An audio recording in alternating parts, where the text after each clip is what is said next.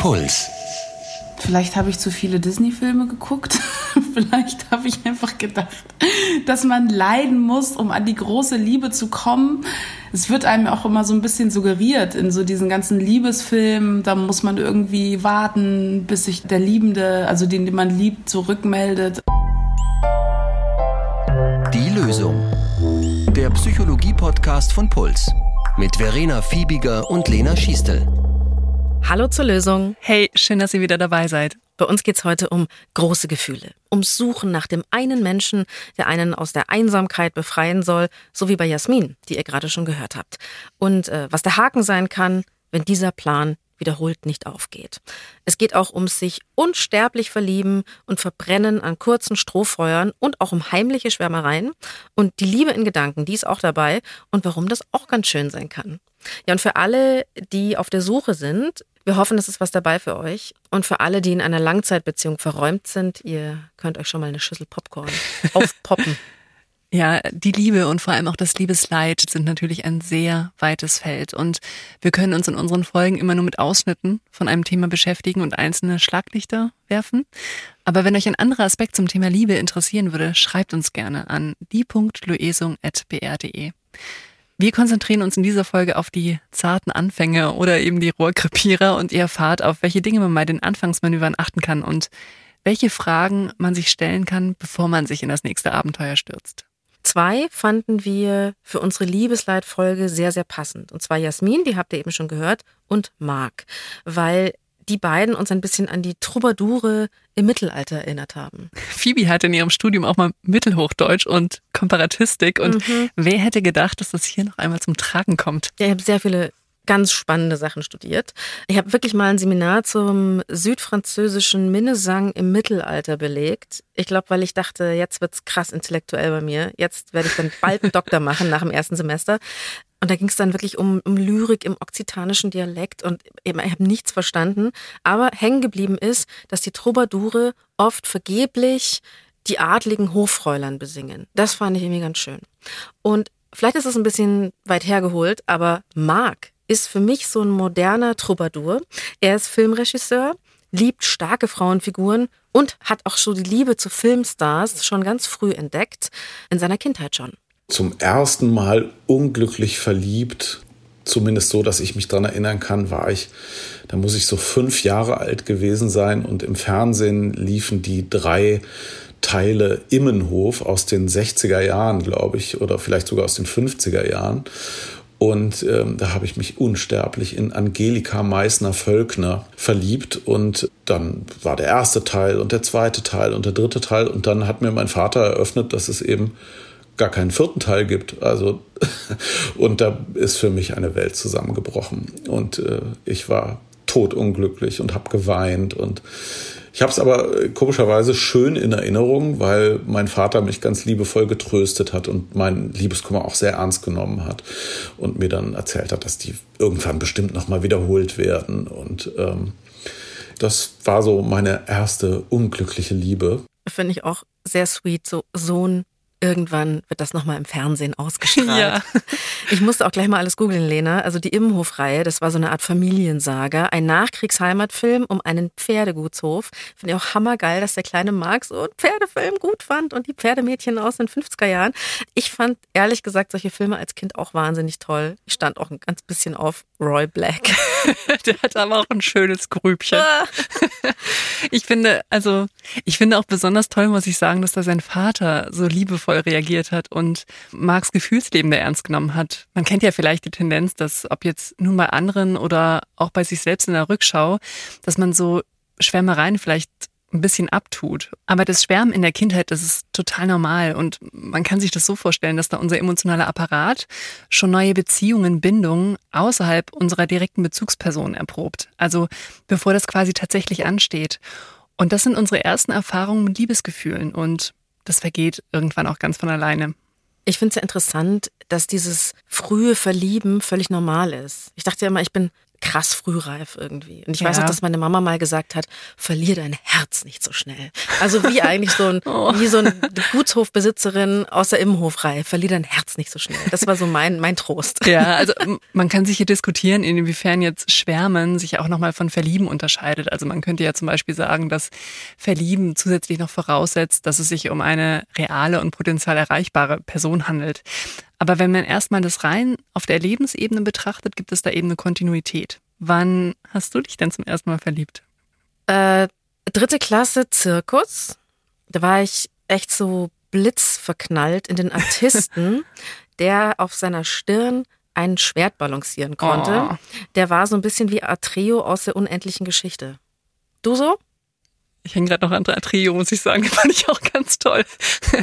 ähm, ja, meine erste Liebe war Matthias aus dem Trampolinkurs. Also wir standen auf direkt nebeneinander am Trampolin und ehrlich gesagt, ich weiß gar nicht mehr so viel von ihm, außer dass er mir eine sehr abenteuerliche Fallrückzieher-Geschichte erzählt hat und dass er die schönsten Haare der Welt hatte. Finde ich saulustig, weil mein Schwertartist, der hatte auch so schönes Haar. Weil das alles in Gedanken war, kam ja bei dir vielleicht auch, Lena, so der bittersüße Schmerz der unerfüllten Liebe gleich mit. Es war irgendwie spannend, aber auch irgendwie gleich so, oh, Matthias, der Schwertartist. Niemals werden wir uns berühren, weil wir wissen gar nicht, wie das geht. Bevor wir jetzt mal tief ins Liebesleid eintauchen, wollten wir erstmal kurz über den prickelnden Part sprechen, also dieses Verliebtsein. Und zwar, was ich gar nicht mal so interessant finde, sind diese ganzen evolutionspsychologischen, biologischen Zusammenhänge. Also sprechen ja dann in dem Zusammenhang immer alle von diesem Hormoncocktail, Oxytocin, Dopamin, Kuschelhormon, bla bla. Aber das sagt uns ja eigentlich nur, dass Verliebtsein im Gehirn stattfindet und nicht im Herzen. Das ist für alle, die sich so für Biologie interessieren, interessant.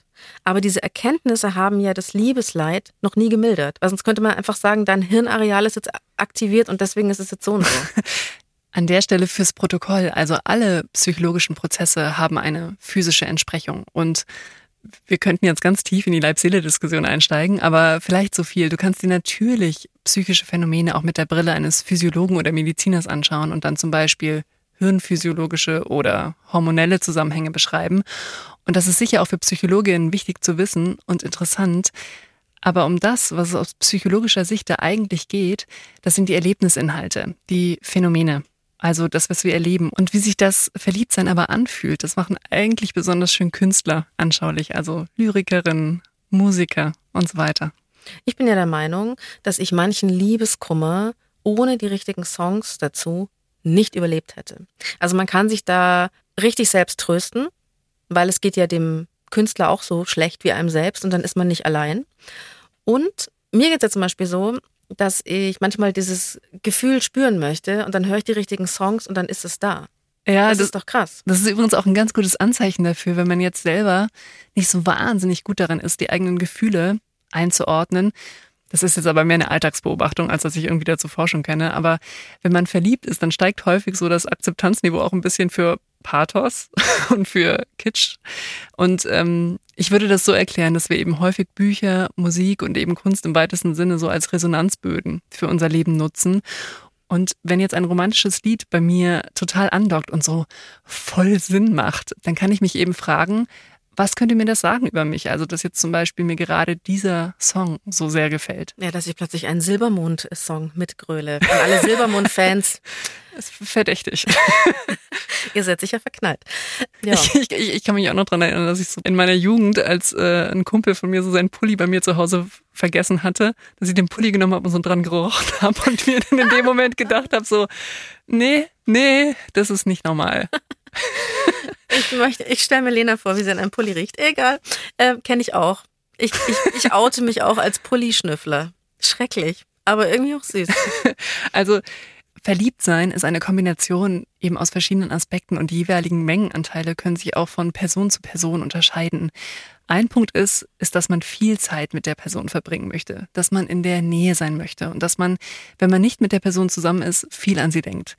Das heißt auch im Umkehrschluss, dass alles andere häufig in den Hintergrund tritt und nicht mehr so wichtig ist. Man fühlt sich dann auch oft voller Elan, hat weniger Hunger. Also es findet insgesamt eine gedankliche und motivationale Ausrichtung auf diese eine Person statt, mit der man dann auch eine Beziehung eingehen möchte. Was ich im Nachhinein, wenn ich an meine Schulzeit denke, ein bisschen bereue, ist, dass es oft sehr schnell sehr ernst war. Also, dass ich nicht beim Verliebtsein und beim Schwärmen gelassen habe, sondern dass es gleich so beziehungsmäßig wurde, gleich so, so Langzeitbeziehungsmäßig.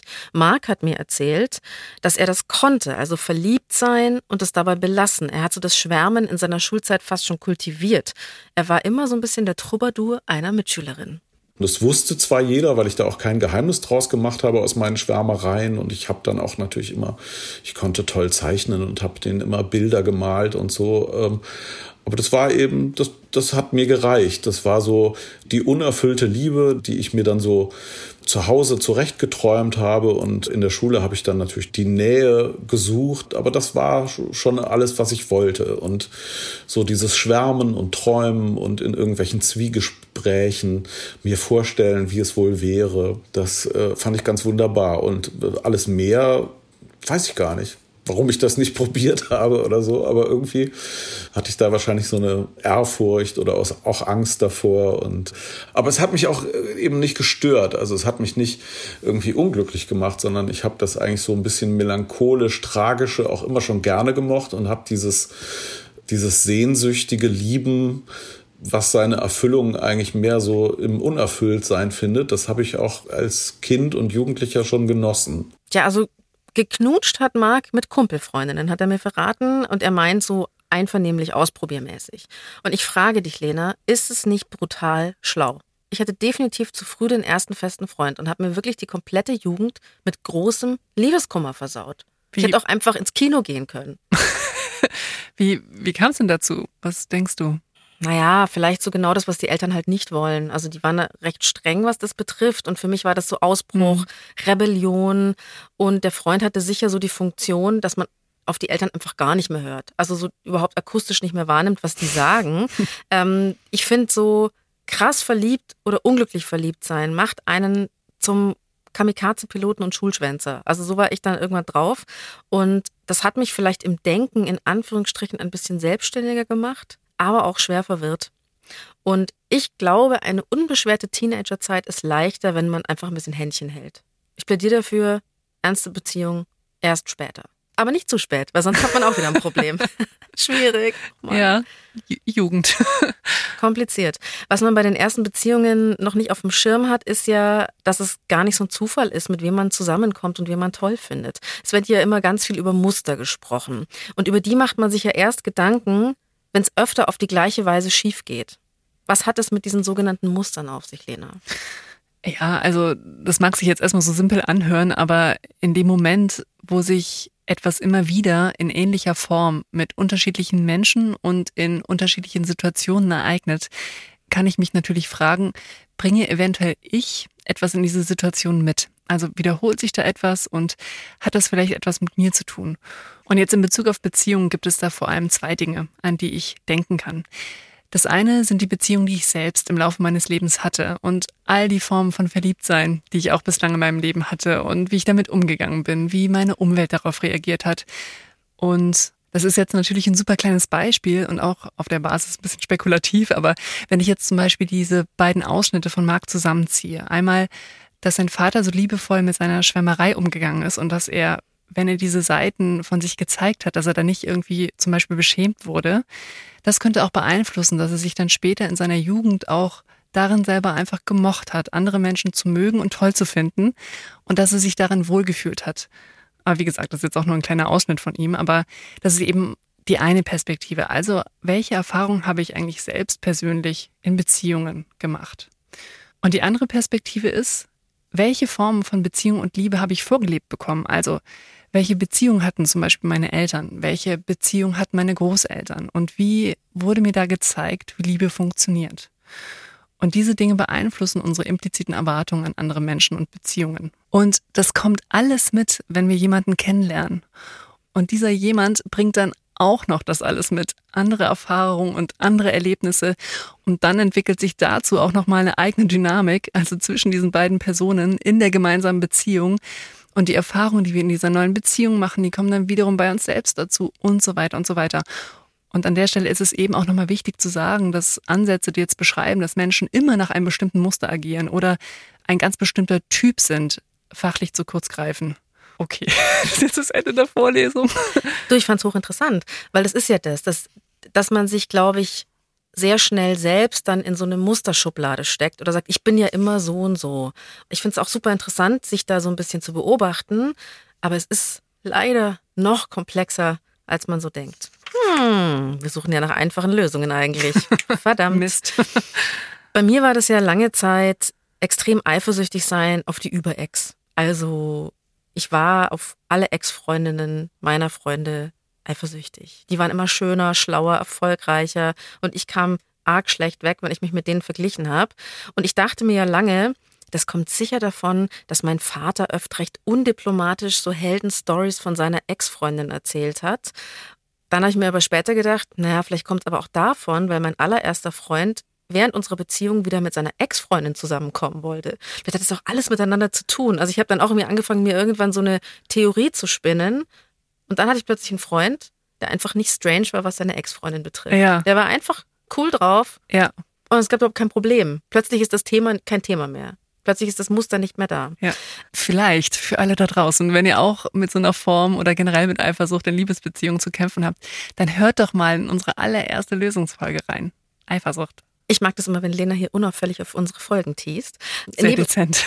neben der Überex, um nochmal bei diesem Musterzeug zu bleiben, neben der Überex noch ein weiteres Ding, was mir aufgefallen ist an mir selbst, was ich aber auch von ganz vielen anderen Leuten immer höre, ist dieses Komm her, geh weg Spiel. Also dieser Effekt, schwer zu haben, ist besonders interessant. Der Status, es ist kompliziert, der scheint für ganz viele Menschen ziemlich reizvoll zu sein und sowas auch lange Zeit bei Jasmin. Jasmin ist Sängerin und studiert Dokumentarfilm, ist also wie Marc eine vom Film. Und äh, Jasmin hat mir erzählt, dass sie, ich glaube, so drei Jahre insgesamt extrem viel getindert hat und extrem viele Dates hatte und da von einem Liebesleid in das nächste reingerutscht ist. Ein gesundes Selbstbewusstsein ist sehr gut, um da draußen in der Dating-Welt klarzukommen, weil ich habe auch viele Freundinnen von mir gehabt, die haben wirklich, die haben immer irgendwelche Typen gehabt und die waren total happy und denen ging super gut, weil sie einfach genau wussten, was sie wollten. Also wenn sie gemerkt haben, der Typ nimmt sie nicht ernst, dann war der abgeschrieben und dann ist der denen im Endeffekt noch hinterhergelaufen und sie waren sozusagen der Winner der Situation, hatten dann aber gar kein Interesse mehr. Und dieses Spiel zu begreifen, dass man einfach zu sich selbst stehen muss und sich selbst treu bleiben muss und dass man dadurch interessant und attraktiv und anziehend wirkt, das muss man erst mal lernen und das habe ich ganz lange nicht verstanden. Und ich habe auch ganz lange nicht verstanden, dass es auch wirklich viele Menschen da draußen gibt, die gerne Spielchen spielen. Wieso ist es so, Lena, dass das Unerreichbare so verführerisch ist? Warum steigen wir da überhaupt drauf ein, auf dieses Gespielchen, Gespiele? Was man sich da bewusst machen muss, ist, dass das Gefühl der Anziehung insgesamt voraussetzt, dass ich halt noch nicht dort bin, wo es mich eben hinzieht. Also Anziehung, Begehren, Sehnsucht, das entsteht alles in der Lücke zwischen mir und dem anderen und eben in diesem Wunsch, diese Lücke zu überbrücken. Soweit so normal. Das ist an sich auch noch nicht schmerzhaft.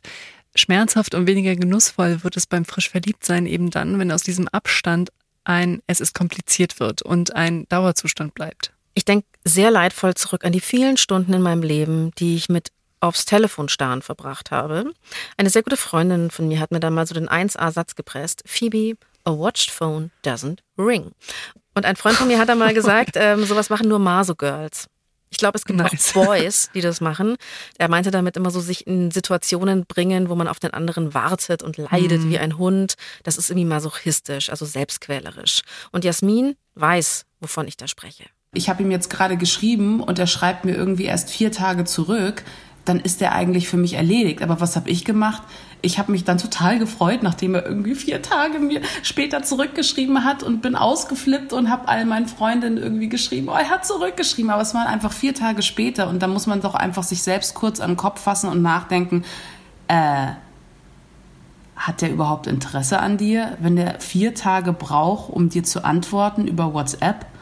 Und du hast irgendwie in den vier Tagen gesehen, dass er schon 20.000 Mal gefühlt online gewesen ist und dir nie geschrieben hat. Also dann bist du ja auf der Prioritätenliste nicht so weit oben. Und das sind halt einfach so Sachen, die man dann immer wieder verdrängt. Man steigert sich immer rein. Man denkt, ah, der hat es so und so gemeint. Und weil man einfach so sehr sich diesen Moment ersehnt, dass man endlich jemanden findet, der einen liebt. Dass man endlich jemanden findet, der einen liebt. Ich finde, Jasmin nailed it. Ja. Weil das ging mir auch so. Ich Ja. wollte einfach den Romeo aus Romeo und Juliet, am besten aber Leonardo DiCaprio persönlich haben. Ja, also ich finde auch richtig gut, dass sie das so klar benennen kann. Das ist auch eine der Sachen, so schwer das auch sein mag, die einem helfen, gut eben durch dieses Datinggewässer zu schippern, nämlich, dass man einen klaren inneren Kompass hat, was man sich eigentlich wünscht, ob jetzt Freunde finden, eine Affäre oder eben eine feste Beziehung. Ich glaube halt, dass man das manchmal vielleicht selber nicht so genau weiß. Was suche ich eigentlich gerade? Und dann kommt man in so einen Strudel aus verletzt werden, sich davon ablenken, wieder verletzt werden, etc. pp. hinein. Ich habe dann irgendwie versucht, so ein bisschen rauszufinden, woran das lag. Und ich bin einfach generell, es gibt ja, es gibt Frauen, für die ist das kein Problem, die können einfach schnell mit dem Mann ins Bett hüpfen. Und ich finde das auch toll, wenn Frauen das können. Aber ich kann das nicht. Mein Problem war immer, sobald ich irgendwie mit Männern mehr hatte als Küssen, nach Küssen hat eigentlich auch schon gereicht, Sex, war ich immer sofort verliebt. Und ich glaube, das ist auch generell so das große Problem, was viele Frauen nicht wahrhaben wollen, auf diese Zeichen zu achten und diese Intuition, die man ja eigentlich hat. Also wenn ein Mann an dir interessiert ist, dann meldet der sich zurück. Dann spielt er einfach keine Spielchen. Ja, also auch da super, jetzt in Bezug auf Küssen und Sex, dass sich Jasmina selbst so gut kennt und jetzt für den zweiten Teil, also was sie gesagt hat, nur für alle Fälle, für die Männer da draußen, die sich gerade denken, aber ich bin auch kein schneller Dating-Typ, ich will nicht nur schnellen Sex. Und wenn ich mich zu schnell bei ihr melde, dann wirkt es so needy. Also ich bin mir nämlich ganz sicher, dass es die gibt. Also der Schlüssel liegt ganz selten darin, sich wirklich rar zu machen, sondern dass man eigentlich zeigen kann, dass man etwas sehr gerne möchte und mag, zum Beispiel die Person, und dass man aber auch eben parallel zeigt, dass man nicht untergeht, wenn man es nicht bekommt. Das heißt also, es ist auch völlig okay, sich jemandem zu offenbaren oder auch, wenn man sich kennt, zu sagen, du, ich bin jetzt gar nicht so der Affärentyp, ich mein's ernst. Ja, klar. Weil das ist nämlich, glaube ich, das Ding, Also, ne? dass man also- immer den, dass man denkt immer, das ist ein Gesichtsverlust. Das ist dann peinlich, wenn man dann den Korb kriegt. Und ich aus meiner persönlichen Erfahrung kann ja nur daraus sprechen, muss sagen, ich bin da so wie Jasmin. Also zwischendurch recht mutig, vielleicht auch ein bisschen abenteuerlustig, aber ich bin auch kein Affärentyp. Und ich habe auch gemerkt, was sich nicht so nach echter Gegenseitigkeit anfühlt, das hat mich immer sehr schnell gestresst. Eben wenn dieser anfängliche Zauber des Ungewissens erstmal verflogen ist und es einfach schmerzhaft wird, dann sollte man ehrlich schauen, kann ich hier in dieser Beziehung wirklich das bekommen, was ich mir wünsche? Und es ist für den Beginn einer Beziehung leider kein gutes Zeichen, wenn ich den Eindruck habe, irgendwie Überzeugungsarbeit leisten zu müssen. Da habe ich mit Jasmin auch drüber gesprochen, da sind wir uns auch so ein bisschen ähnlich. Ich finde ja folgende Situation sehr absurd. Also es ist alles recht ungewiss, dann schreibt man sich einfallsreiche, hochbemüht getextete Nachrichten auf beiden Seiten. Es gibt Sex, weiter Nachrichten, Kontaktpause, totaler emotionaler Stress, wieder Annäherung. Man meandert so weiter, so vor sich hin wie das Kirchenjahr irgendwie und dann gesteht einer der beiden den Wunsch nach echter Gegenseitigkeit. Ja, also Mhm. dann, dann offenbart man sich, zack, und dann ist es vorbei.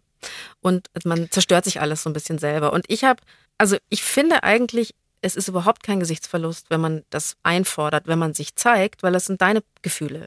Die Ja. gehen den anderen nichts an. Wenn du das so fühlst, dann ist es völlig in Ordnung, dann ist es auch nicht peinlich. Aber ich habe mich dann auch schon dabei ertappt, wie ich mir dachte, fuck, das hätte sicher jetzt noch ein Jahr lang eine Affäre sein können. Und ich habe es mir einfach selbst verbaut. Hätte ich nur weiter Spielchen gespielt. Mist. Ja, es ist schlicht bitter und traurig, wenn sich der andere nicht das gleiche wie man selbst in der Beziehung wünscht. Und da fühlt man sich erstmal so mies und zurückgewiesen. Und ich kann auch verstehen, dass man da vielleicht dann den Impuls hat, hey, hätte ich einfach nur weiter mitgemacht, vielleicht hätte er oder sie sich dann doch irgendwann darauf eingelassen oder hätte ich doch einfach nichts gesagt, dann könnte ich jetzt zumindest mit erhobenem Haupt irgendwie wegmarschieren. Und also dazu kann ich nur sagen, ich finde es wirklich wundervoll. Also wenn Menschen für andere Menschen Zuneigung und Liebe empfinden. Das hat auch einfach etwas, was eben nach draußen drängt. Und Situationen, in denen dieses Gefühl die ganze Zeit zurückgenommen werden muss, das ist eine echte Belastung und das kostet einen wahnsinnig viel Kraft, auch für andere Lebensbereiche. Und in den allermeisten Fällen lohnt sich diese Rechnung, wenn dann nur für ganz kurze Zeit. Ist natürlich in dem Moment total schwierig. Also in dem Moment, wo dann der andere sagt, nö, ich finde das eigentlich voll gut, wenn das eine Affäre bleibt. Das ist so, fuck. Ja. Ah. Filmregisseur Mark, der hat sich ja zu Schulzeiten durch Schwärmen im Stillen diesen großen Herzbruch erspart. Aber es trifft jeden früher oder später mal. Und beim Filmstudium hat's ihn dann erwischt. Da hat er wen kennengelernt, der ihm komplett so die Sinne verzwirbelt hat. Er meinte, mit dieser Frau, das war so ein bisschen in der Zweisamkeit aufgehen, tagelang Bett. Ja, das war einfach wahnsinnig intensiv so, ja. Also das war halt, da gab es keine Zwischentöne. Das war total radikal. Liebe, sofort, mit allem drum und dran. Das war sensationell im Bett. Das war einfach so rasant und aufregend, aber es hat halt auch überhaupt keine Stabilität gehabt, sondern das Drama war der ständige Begleiter. Also alles war immer so naja, wie so im Rausch halt, ja. Und wie lange kann man so einen Rausch schon durchhalten? Also es gab einfach nichts, worauf man bauen konnte. Und sobald so die ersten Misstöne oder Missverständnisse so in die Beziehung reinkamen oder äh, ich einfach das Gefühl hatte, ich muss mal durchatmen oder so, dann war das ein Riesendrama. Und dann, dann habe ich halt gemerkt, so in dem Maße, wie das eben wunderschön ist im, in der positiven Explosion ist das eben im negativen dann auch gleich total dramatisch und riesengroß und das hat mich einfach fertig gemacht. Also ich bin irgendwie nach einem halben Jahr ausgespuckt worden aus dieser Beziehung und war musste mich erstmal zwei Jahre erholen. so ungefähr. Unangenehm. Ja, so dieses Spielchen spielen, komm her, geh weg, himmelhoch jauchzen, zu Tode betrübt, wie man es immer nennt. Ich finde, das sind so die fiesen Geschwister, die gemeinsam gern das Liebesleid ausbrüten. Was ist denn das für ein Bild eigentlich? Auch schön, die, das sind so drei Pinguine. So ein bisschen Inzestbild ist schon okay. Das sind so Pinguine, die zusammen auf so Eiern sitzen. Ja, Mann, ey. Ist es wirklich so, Lena? Also je höher wir fliegen, desto tiefer geht's auch wieder runter. Da gibt's verschiedene Überlegungen, die man an der Stelle treffen kann. Ein wichtiger Punkt ist, wenn ich eine Beziehung mit großen dramatischen Auf und Abs habe, dann ist es einfach unwahrscheinlich, dass die Trennung des Paares ein ruhiger, besonnener Abschied ist. Und es ist einfach sehr viel wahrscheinlicher, dass auf verschiedenste Arten irgendwie Reste bleiben, die ein Abschließen schwer machen. Dass uns ein Abschied schwerfällt, ist nicht unbedingt ein Indikator dafür, dass wir jemanden wahnsinnig geliebt haben. Und das ist ja jetzt ein Gedanke, den man leicht haben könnte. Oh Mann, äh, jetzt ist das alles schon ein Jahr her und ich hänge immer noch so drin. Ich muss ihn oder sie wirklich unglaublich geliebt haben. Aber wenn wir uns von etwas schwer verabschieden können, dann kann das auch einfach ein Indikator dafür sein, dass etwas kompliziert oder verwickelt war. Das ist übrigens Marks eigene Theorie zu dieser Amour fou, die er da hatte, zu dieser närrischen Liebe. Ich war wahrscheinlich damals halt auch irgendwie noch viel empfänglicher so für so ein, ja, auch für so eine Chimäre vielleicht, ja, von einer perfekten Liebe, so, weil ich, erstens war ich jünger und zweitens habe ich natürlich auch versucht, glaube ich, über so eine Beziehung, das war eine erfolgreiche junge Frau, die auch ein bisschen im Rampenlicht stand und so, auch vielleicht einfach was zu kompensieren oder so. Also mich auch zu mehr zu machen, als ich zu dem Zeitpunkt war. Und ich hatte selber noch nicht so das Fundament. Also da war ich noch an der Filmhochschule und habe ich gefragt, ob ich je Regisseur werden will oder so. Da bin ich heute natürlich ganz anders einfach so gesettelt und habe so meinen, meinen Hof bestellt. Ich will auch mal meinen Hof bestellt haben. Ach Mann. Ähm, die Chimäre von der perfekten Liebe, sagt Marc, äh, ist schön ausgedrückt. Also das Fantasiebild von der idealen Liebe. Den Echt? anderen auf den Sockel stellen. Ich finde total interessant, dass Marc sagt, dass er über die Beziehung versucht hat, etwas zu kompensieren und also, dass er das so benennt. Weil wir, wenn wir uns verlieben, das alle ein Stück weit tun. Wir finden nämlich häufig Aspekte an anderen Menschen attraktiv, die wir eben für uns und unser Leben wünschen und die einfach eben noch nicht ausreichend in unserem Leben vorhanden sind. Jetzt, und das ist natürlich total spekulativ, am Beispiel von Marc, wenn er zum Beispiel selbst noch unsicher ist, ob er überhaupt in die Branche will oder nicht, dass er sich dann jemanden aussucht, der da irgendwie eine höhere Klarheit hat. Ja, oder vielleicht jemanden, der auch da schon ein bisschen was zählt. Mit dem kann man sich ja auch auf geistiger Ebene, sag ich mal, anregen. Also, der einem da so eine Welt zeigt, vielleicht auch. Hm. Ja, der Begriff kompensiert würde auch dann passen, wenn das in der Folge bedeutet, dass ich eine Qualität, die der Partner oder die Partnerin in die Beziehung einbringt, für mich selbst nicht mehr weiterentwickle. Und das kann schon passieren. Man ist ja auch so eine Art funktionale Einheit und ich kann dann mein Bedürfnis, jetzt eben zum Beispiel nach beruflicher Anerkennung, eben auch indirekt über den anderen ausleben. Er gehört ja auch so mit zu mir oder sie gehört eben mit zu mir und seine Erfolge sind dann auch meine Erfolge. Wenn das aber jetzt zu polarisiert ist. Das heißt, dass eben bestimmte Qualitäten nur von einer der beiden Personen in die Beziehung eingebracht werden. Und wenn man sich dann darauf ein wenig zu sehr ausruht, dann führt das auf Dauer sehr wahrscheinlich zu Schwierigkeiten. Auch Jasmin hat sich mal richtig, richtig verbrannt. Und zwar so sehr, dass sie sich geschworen hat, so ein Leiden an der Liebe, das meine ich mehr mit, das passiert mir nicht noch einmal. Und da ging es ganz oft um die Situation, über die wir schon mal ein bisschen gesprochen haben, dieses, der andere meldet sich nicht. Man wartet und wartet und wartet. Und das Lustige ist ja auch, man wird ja dann auch so verzweifelt, wenn man die Person nicht erreicht und der Körper zeigt einem ja dann auch schon an, man schwitzt, man, man heult, man, man weiß, das ist alles irgendwie gerade nicht richtig, aber trotzdem hat man ja dann immer noch diese, diese Hoffnung, dass die Person das ja alles gar nicht so meint und es ist ein Missverständnis. Und da weiß ich noch, da stand ich an der Trambahnstation und hatte ihn wirklich zehn Minuten davor geschrieben, so, hey, wo bist du? Und er so, ja, er ist zu Hause, er kann nicht und dann ist er, habe ich ihn gesehen, wie er mit seinem Auto aus seiner Ausfahrt weggefahren ist. Und dann hatte ich auf einmal schon total so dieses Gefühl, vielleicht fährt er zu einer anderen. Und das meine ich ja mit dieser Intuition. Frauen haben eine fantastische Intuition. Wir spüren so viel. Und es war dann auch im Endeffekt so. Also an diesem Abend, das kam dann auch alles dann im Nachhinein raus, weil Freunde und äh, Freunde von mir waren auch mit ihm befreundet die haben mir dann erzählt, ja, wir haben ihn da gesehen mit, mit so einer anderen Frau und das war dann auch seine neue Freundin. Also er ist an einem Abend dann, wo ich da an der Trambahnstation gestanden bin, ist er zu seiner neuen Ische gefahren und ich habe das beobachtet und dann habe ich mir danach noch eingeredet, er hat mich ja danach auch noch angelogen und gemeint so, nein, er ist gar nicht weggefahren, er war nur kurz bei der Tankstelle und ist dann wieder heim. Und da habe ich dann wieder angefangen, mir einzureden, dass er das ja bestimmt alles nicht so gemeint hat. Wichtige Frage, Lena. Spürt man das?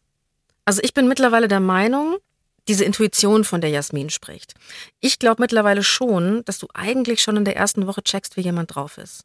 Wenn du ganz genau hinschaust und alles andere ausblendest, was natürlich sehr schwierig ist. Ich glaube, du weißt sofort, wo das Problem liegen könnte. Ich fürchte eben, wenn wir verliebt sind und uns das halt wahnsinnig wünschen, dass die Beziehung gelingt und daher quasi, ja, da sind wir quasi mehr oder weniger bewusst sehr gewillt, ungute Zeichen auszublenden oder umzudeuten. Und auch so, eben, wenn man sagt, irgendwie es ist kompliziert zwischen uns, das hat leider nicht selten eben auch die Funktion, diese ja, so eine schmerzhaftere Erkenntnis, wie zum Beispiel, er wünscht sich keine feste Beziehung mit mir oder sie ist nicht verliebt in mich, auch für uns selbst zu verschleiern. Bei Jasmin war es so, da war nach zwei Jahren Rollercoaster, war Schluss. Und das Gefühl danach war schon so, ich bin vom LKW überfahren worden. Sie lag lange im Bett mit Liebeskummer und hat danach das für sich beschlossen. Also man muss nicht leiden, um den Menschen zu finden, die man liebt. Man, man, muss einfach auf sich selbst hören, man muss selbstbewusst sein und man muss darauf achten, dass man Menschen trifft, die gut zu einem sind. Und wenn jemand gut zu dir ist und Interesse an dir hat, dann cool, go for it, dann triff dich nochmal mit diesen Menschen. Aber wenn jemand kein Interesse an dir hat und sich nicht bei dir zurückmeldet und komisch ist bei Dates oder komische Geschichten erzählt, dann, dann ist es einfach nicht der Richtige. Und ich glaube, das muss man einfach für sich selbst verstehen und diesen, ja, diesen Mechanismus, dass ich irgendwie leiden muss und dass das irgendwie Teil davon ist, das muss man einfach irgendwie, ja, das muss man einfach abstellen und das darf man irgendwie gar nicht erst zulassen. Also ich glaube, das war total wichtig für mich, dass ich gelernt habe, selbstbewusst zu sein in Beziehungen mit Männern und auf mich zu hören und nicht alles mit mir machen zu lassen. Da hat Jasmin total recht. Ich habe ja festgestellt, abgesehen von diesem sich selbst kennenlernen und durchschauen, sowas triggert mich eigentlich, auf wen springe ich immer an, ist es auch so ein bisschen eine eigene Entscheidung irgendwann. Also was bin ich mir selbst wert? Wie viel möchte ich leiden? Bin ich es mir wert, so einen leidvollen Kreislauf zu stoppen, auszusteigen? Ist aber auch alles ja. echt schwierig. Ja? Also ein Gedanke, den man auf jeden Fall von Jasmin und aus dieser Folge mitnehmen kann, ist, dass es eben eine Gefahr gibt, dass man Liebeskummer, Liebesleid oder eben es ist kompliziert in der Anbahnungsphase romantisiert. Entweder, weil wir irgendwie viele Geschichten rund um Liebe gehört haben, die uns suggerieren, dass es zu einer Liebe dazugehört, irgendwie Hindernisse zu überwinden. Oder eben, weil wir den Gedanken einfach schwer zulassen können, dass es leider auch sein könnte, dass es beim anderen einfach nicht ausreichend Gefühle gibt.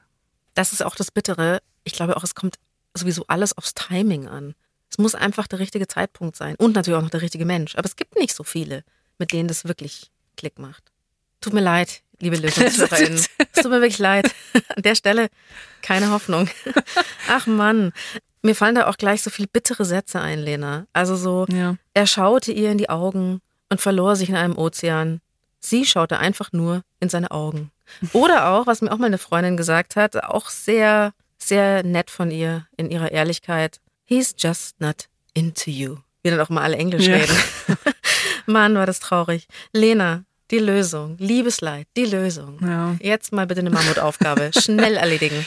Also ja, wir haben ja auch schon am Anfang gesagt, die Liebe ist ein weites Feld und worüber wir heute gesprochen haben, ein bisschen zusammenfasse. Ich glaube, das Erste, was man mitnehmen könnte, ist, dass es sich lohnt zu überlegen, welche eigenen Erfahrungen habe ich eigentlich bislang in meinem Leben mit dem Lieben gemacht. Und dazu gehören auch schon frühe Schwärmereien. Also das noch einmal Revue passieren zu lassen und sich zu fragen, wie hat sich das dann jeweils angefühlt? Und was habe ich mit diesen Gefühlen gemacht? Was fand ich da an den anderen so spannend? Und das Zweite ist, was hatte ich selbst für Modelle für Paarbeziehungen im Laufe meines bisherigen Lebens? Wie sind meine Eltern miteinander umgegangen? Was habe ich von Großeltern, Onkeln, Tanten mitbekommen? Und sich dann zu überlegen, was habe ich mir wahrscheinlich gut abschauen können und was muss ich mir wahrscheinlich selbst beibringen, weil ich mir das nicht so gut abschauen konnte. Und vielleicht das Dritte für heute, das ist vielleicht auch gerade etwas, wenn etwas in die Brüche gegangen ist. Zum einen, es braucht einfach Zeit, bis es wieder okay ist. Und viele sind da so hart mit sich, also dass man irgendwie denkt, ich muss irgendwie in ein paar Wochen schon wieder auf den Beinen sein. Und es braucht einfach Zeit. Seid da großzügig mit euch. Was man in der Phase auch noch machen kann, ist, dass man sich eben fragt, was genau fand ich eigentlich an dem anderen so toll? Was hat mich da angezogen? Und das können eben Hinweise darauf sein, dass wir diese Aspekte vielleicht auch unabhängig von dieser konkreten Person in unserem Leben kultivieren könnten. Und die Frage wäre also, wie kann ich das, was ich an ihm oder ihr so geschätzt habe, mir entweder auf eine andere Weise in mein Leben holen oder eben bei mir selber entwickeln? Das nimmt auch so manchem Aspekt und auf eine gute Art das Magische. Amen. Und noch eine Sache von mir nachgeschoben, eine Erkenntnis aus vielem Liebesleid. Schaut euch die Menschen einfach genau an, wirklich ohne Brille. Schaut sie euch einfach an, wie sie reden, was sie reden, was sie zu euch sagen, was sie zu anderen sagen. Wie sind die drauf? Ich glaube wirklich, man, man muss einfach hinschauen und das tun wir alle nicht. das tun wir alle nicht. Ja, Und überhaupt, all die Männer da draußen, vor allem du, du weißt genau, von wem wir reden. du weißt genau, von wem wir reden. Well, that escalated. Jasmin sagt mittlerweile so wie ich, ich warte auf keinen mehr. Ich mache mit Selbstvertrauen mein Ding. Marc hat die Liebe seines Lebens gefunden. Was ich ein bisschen versöhnlich finde für alle, die sich entweder gebunden haben, schon lange, und sich denken, ich würde gerne mal wieder ein bisschen Liebesleid verspüren. Mir sind die Füße so eingeschlafen. Oder vielleicht die von euch, die ungebunden sind und sich einfach gern verlieben und auch das Liebesleid riskieren wollen. Auch Marc möchte darauf nicht verzichten, trotz 15 Jahren fester Beziehung und bestelltem Hof. ja, ich schwelge immer noch gerne manchmal so in meinen, in meinen Gefühlen. Ich liebe es zu flirten, zu schwärmen. Ich finde das einfach toll, wenn jemand in der Nähe ist, der das Herz äh, ein bisschen schneller klopfen lässt. Und ähm, aber heute weiß ich auch viel besser einzuschätzen, dass es eben auch oft ja nichts ist, was irgendwie in der Wirklichkeit Bestand haben könnte. Entweder sind das dann Frauen, die viel zu jung sind oder total durchgeknallt oder prominent oder was weiß ich. Also niemand, der irgendwie zu meinem Leben passen würde. Außerdem habe ich ja eine glückliche Ehe. Aber ja, diese, diese Träumereien und so dieses an, an jemand denken und sich freuen, wenn man den sieht, das finde ich immer noch aufregend und schön. Und das erfüllt mich auch mit, einfach mit Energie, die ich dann einfach so in mein Leben mitnehme und auch in meine Beziehung. Das finde ich voll gut. Finde ich richtig gut. Auch wenn man ohne krasses Drama wahrscheinlich weniger Popsongs bekommt. Weil Ja. das ist immer großes Drama. Damit wären wir auch schon am Ende von dieser Folge. Liebe Lösungshörer und Lösungshörerinnen, wir sind am Ende dieser Staffel. Wir machen ein bisschen Pause. Ein bisschen. Und kommen auf jeden Fall wieder. Wir haben zum Schluss noch ein Zuckerle für euch. Ja, weil Phoebe und ich eben auch traurige und sich verzehrende Liebeslieder lieben, haben wir für euch zu dieser Folge eine Liebesleid-Playlist auf Spotify gebastelt. Unsere Herzschmerz-Songs und vielleicht gefallen euch ja ein paar davon. Wie heißt äh, die Playlist genau für alle, die jetzt mitschreiben? Die Lösung Liebesleid. Und die Songs führen euch erstmal ganz tief rein und dann aber auch wieder raus. Hoffe ich, dass wir das so richtig angeordnet haben. Ähm, wir sagen natürlich ganz lieben Dank an Marc und an Jasmin. Danke, dass ihr uns von eurem Liebesleid erzählt habt. Und euch lieben Dank fürs Zuhören. Die Redaktion hatten Ilka Knigge und Alexander Loos. Feedback und Themenvorschläge schreibt ihr an die.loesung.br.de oder ihr schickt uns eine Sprachnachricht an 0151 12 18 und viermal die 5. Und wenn es euch gefällt, lasst gerne ein Abo da und wir freuen uns über Sterne bei Apple Podcasts. Es gibt nicht die Lösung. Jeder strauchelt, so gut er kann. Puls.